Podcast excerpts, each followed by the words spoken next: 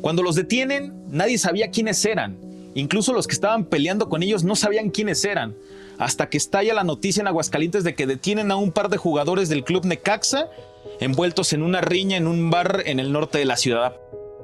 A lo largo de estas semanas, mientras se dan a conocer los detalles de esta historia, muchos me han preguntado acerca del perfil de los futbolistas que tuvieron el enfrentamiento con Luis Mariscal. Y lo entiendo, porque las desgracias humanas aprietan mucho más el pecho cuando se pone rostro a los protagonistas. Es por eso que intrigan los detalles sobre estos hombres, que después de aquella noche del conflicto, acapararon las portadas de los diarios y los espacios noticiosos de Aguascalientes. Pero este todavía no es el momento de contar todos los detalles de estas vidas que también se descarrilaron. Bueno, tal vez un poco de lo relacionado con el fútbol y su camino para llegar a aquella noche.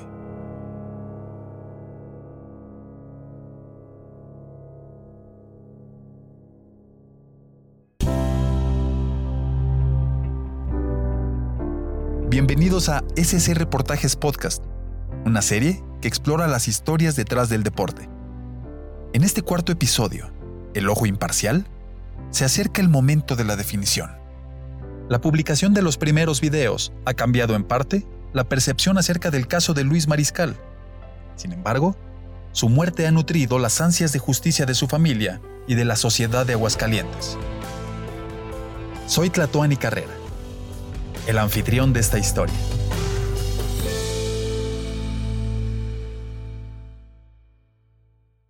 El 3 de noviembre de 2015, el día en que murió Luis Mariscal, Luis Gorosito y Alejandro Molina llevaban 70 días en prisión. Reviso en los diarios las noticias acerca de ellos. Una foto es recurrente en varias ediciones. La del primer día. Ambos jugadores detenidos en la Fiscalía General del Estado. En primer plano, Molina. Mirada al frente, playera negra y peinado militar que endurece un poco sus facciones. A un lado, más alto que él, Gorosito. Moreno, cabeza rapada, camisa cuadros y un rostro delineado por la tristeza. Era noticia en todos los programas de la ciudad, y eso entristecía al entonces técnico Miguel de Jesús Fuentes. Se daña la imagen de Necaxa, profe, porque lo deportivo se quedó de lado y hoy de lo que se habla es de esto. Pues, pues sí, porque mira cuánta presa hay. Ahora que ganamos tercero no hubo nadie. Luis Gorosito tenía 22 años, la misma edad que Luis Mariscal, el día que las aves de la desgracia se posaron en el camino. Pero enfoquemos las luces hacia atrás, antes del punto en el que todo se quebró. Gorosito nació a 8.000 kilómetros de Aguascalientes, en Montevideo, la capital de Uruguay. Desde allá, Diego Muñoz, un colega de ESPN nos cuenta los primeros detalles de Tony, como lo llamaban en Racing, su equipo desde la juventud. Rosito viene de un barrio humilde, es un barrio como, como hay muchos en Montevideo. Eh, era de esos jugadores que uno eh, vislumbraba que podía tener un recorrido interesante en el fútbol. Eh, de hecho, en algún momento se hablaba de, de Peñarol y de Nacional como opciones porque la verdad es que en las primeras apariciones de él en el fútbol uruguayo llamó mucho la atención. En el Apertura 2013 de la Primera División Uruguaya, anotó 7 goles en 15 partidos. Las crónicas lo describían como un delantero alto y corpulento, con buenos movimientos rumbo al gol. Así sonaba con su número 8 en la espalda, antes de llegar a México.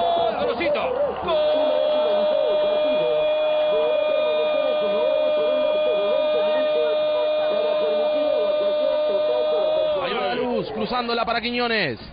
La baja Quiñones, se mete en el área, Quiñones al medio.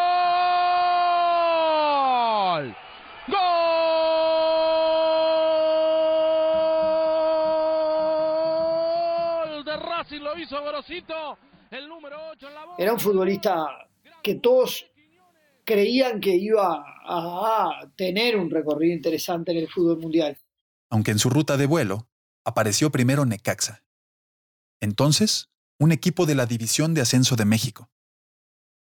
Los dos goles de su debut, el 2 de agosto de 2014, llegaron como una promesa.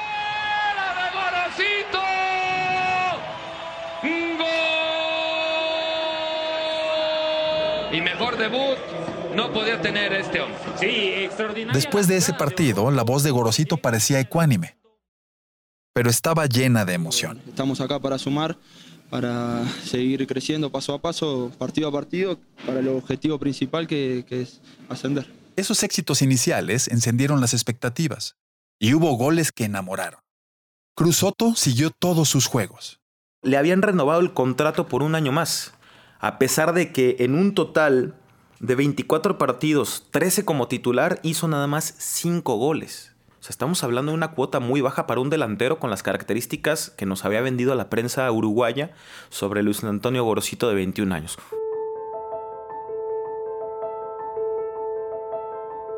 Alejandro Molina nació en un lugar con poco fútbol, en Ensenada, Baja California. Pero a los 13 años emigró a las Fuerzas Básicas de Pachuca para cumplir los sueños que tenía con el balón.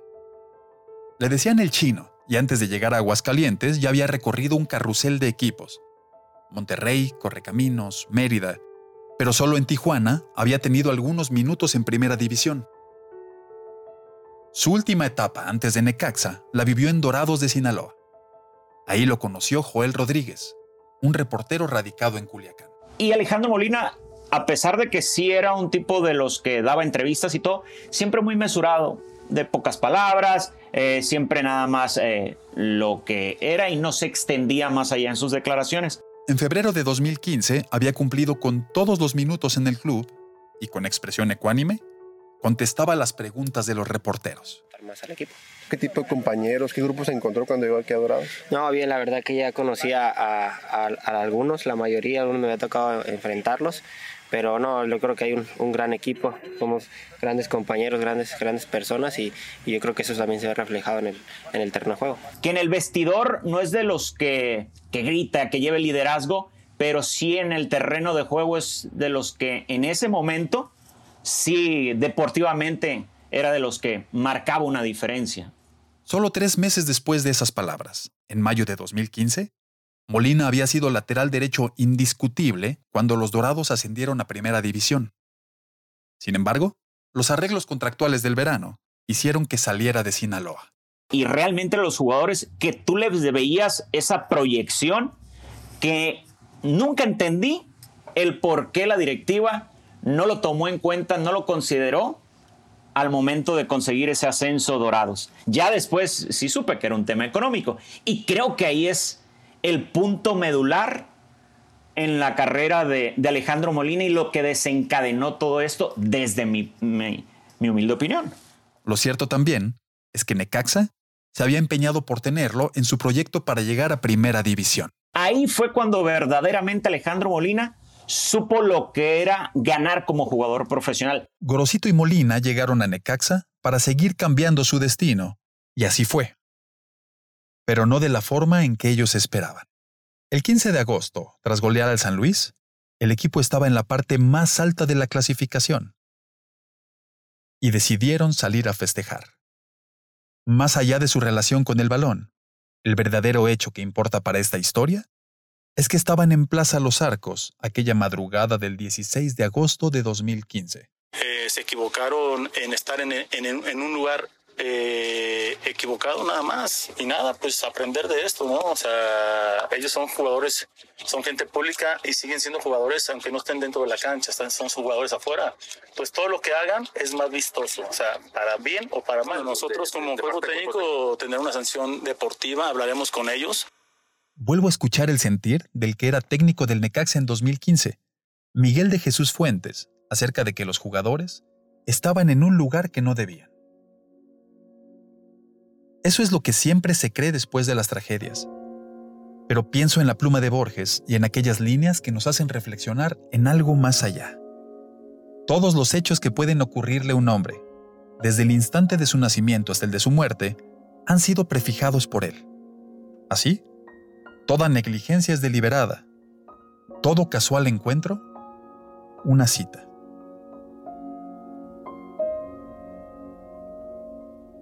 Mientras continúo leyendo, pienso en esas casualidades de la vida y lo incomprensibles que pueden parecer algunos encuentros. La tarde del 15 de agosto, Necaxa venció 3-0 a San Luis y algunos jugadores decidieron festejar.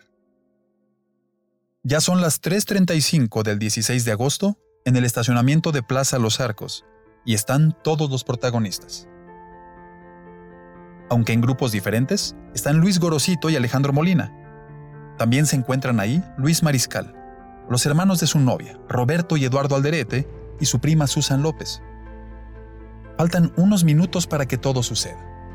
Pero antes, me llegan todas a la vez las voces de esta historia. Y estaba embarazada de su primer bebé. Y llegó mi hija en la tarde.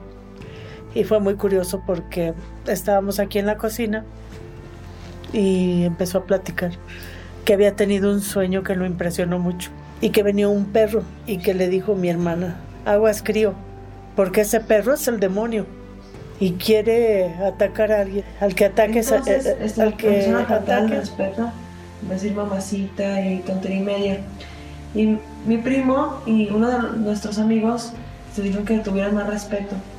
Y nomás en la por mañana recibo la llamada del testigo que estuvo ahí en el lugar de los hechos, el testigo presencial, y me dijo, Cruz, ¿sabes qué? Lo que está diciendo la prima no es cierto. Yo estuve, quién era, yo pues, iba- bueno, eh, Gorosito eh, estaba siendo atacado por, por tres chavos, eh, en una riña, pues, de- no, no digamos que estaba siendo atacado, sino estaba peleándose con, con otros tres chavos. Pero la verdad es que, respeto, bueno, por en la ningún momento los tocamos ni los golpeamos y simplemente se hizo fácil golpear a mi primo. Eh, pero hay, hay unos videos que eh, están en- incluso en las redes donde se ve claramente donde no hubo riña, que es ese... ¿Lo patearon en el piso? En el piso, ya, de hecho ya no sé ni por qué hicieron ese tipo de agresión si mi primo ya no se estaba moviendo. Ya cuando lo empezaron a patear en la cabeza. Las anteriores voces nos cuentan mucho de lo que sí sabemos. Que hubo una riña en el estacionamiento de Plaza Los Arcos. Que las declaraciones iniciales llevaron a los necaxistas a la cárcel sin derecho a fianza. Que las cámaras dejaron ver que hubo provocaciones y una riña donde ambos grupos participaron. Que Luis Mariscal falleció y que Gorosito y Molina eran acusados por homicidio con ventaja porque se consideró que Luis Mariscal estaba indefenso en el piso, según las declaraciones de sus acompañantes. Pero también está lo que no sabemos. Muchas de las preguntas que no se han resuelto tienen que ver con los hechos que detonaron la bronca. Y si fue cierto que patearon a Luis Mariscal en el piso. De nuevo, el técnico Miguel de Jesús Fuentes daba pistas en aquella conferencia de prensa. Hay que esperar qué pasó, qué pasó, porque hay testigos que dicen que no fue lo que dicen los agredidos. No sabemos qué pasó. Se, se oyen muchos rumores que, que fue, podría haber sido este, un poco de, de, de racismo sobre Gorosito. Entonces, no sabemos. O sea, ¿Racismo contra Gorosito? La palabra hace tanto ruido en mi cabeza como en la de ustedes. No es la primera vez que la escuchamos en la historia. Sin embargo, no la encuentro citada en la primera declaración que dio el uruguayo en la averiguación previa.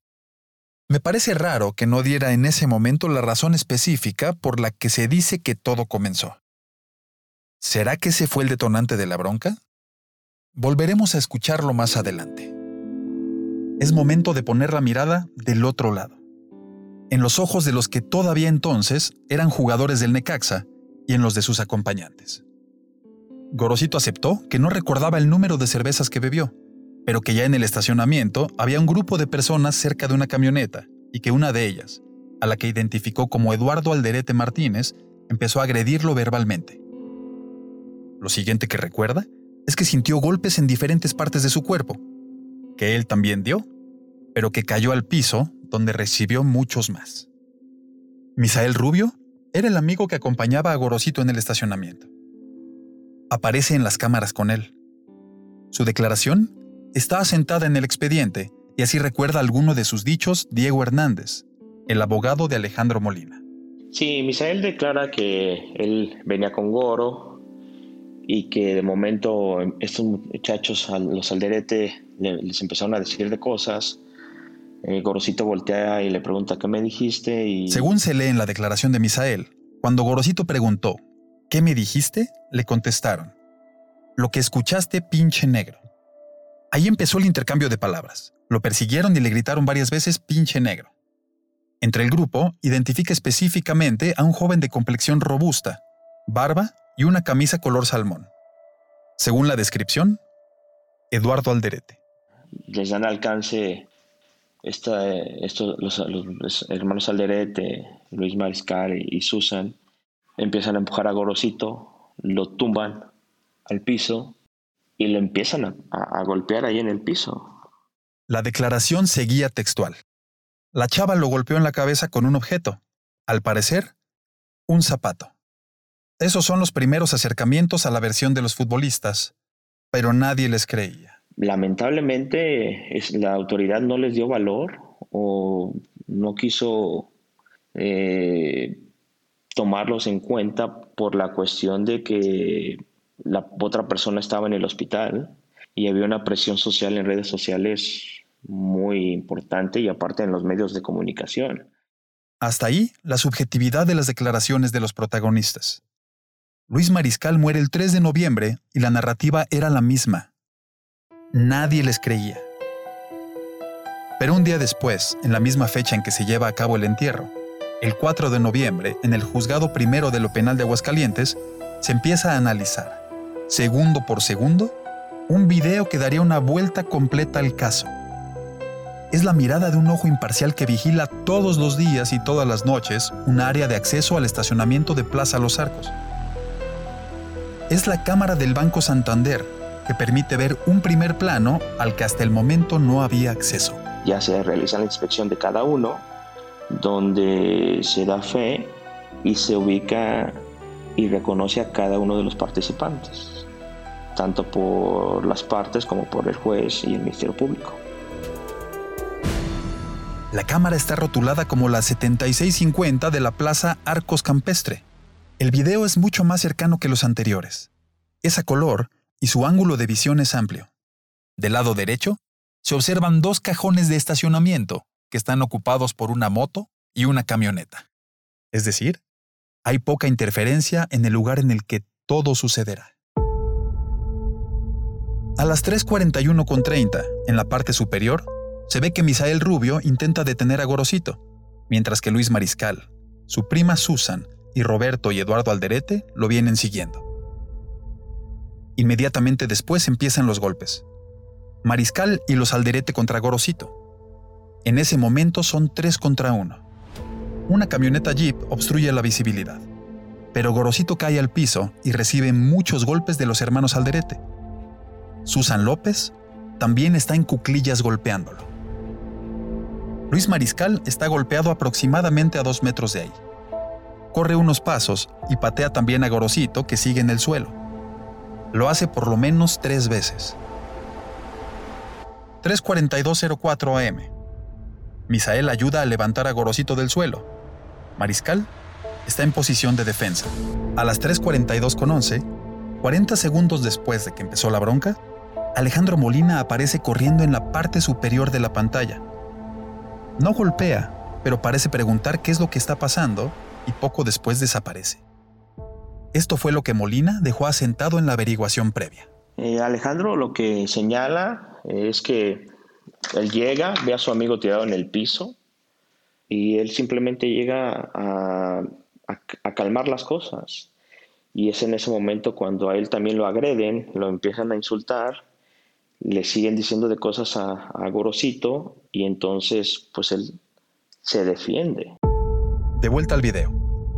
Cuando es captado por la cámara nuevamente, Molina comienza a tirar golpes.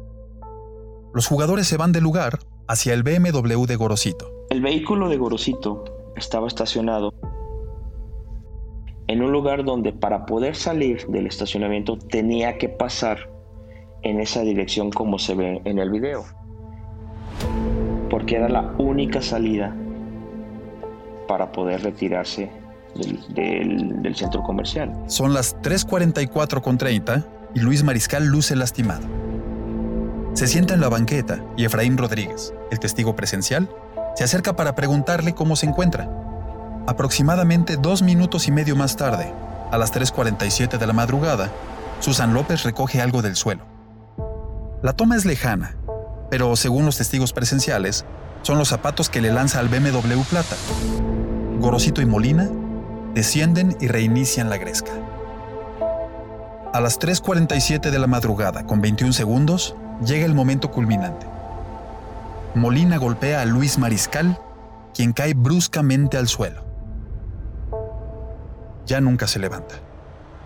Sin embargo, en la cámara se aprecia que los jugadores no vuelven a acercarse a él. Nadie lo patea en el piso. La primera que se acerca es su prima Susan López. A las 3.50 de la madrugada, los jugadores abandonan el lugar y son detenidos pocos metros después. Sí, efectivamente. Por eso es que te comento que, que no se le daba credibilidad a lo que los muchachos habían dicho, de que ellos nunca lo patearon en el piso, de que ellos simplemente no sabían ni, ni, la situación de esta persona porque para ellos fue una reina, un intercambio de, copias, de golpes y hasta ahí. Una de las narrativas iniciales del caso se desvanecía. Pero no importó. Los jugadores siguieron en prisión. Aunque, tiempo después... Te saludamos, Alex Molina, el güero, el chino, ¿cómo estás? ¿Qué tal, Marco? Muchas gracias por la, por la invitación y estamos aquí contentos por, estar aquí contigo. ¿Dónde estás? Estoy aquí en Ensenada. Los productores ejecutivos de SC Reportajes Podcast son Gustavo Coletti y Fernando López. Producido y escrito por Tlatuani Carrera. La masterización de audio es de Jason Finberg y David Januay. Albert Solán Rubio. Es el productor y editor de la campaña audiovisual de la serie. Los audios son cortesía de Radio Grupo. Agradecimientos especiales para Cruz Soto, licenciado Diego Hernández, periódico Lidro Cálido. Y familia de Luis Mariscal.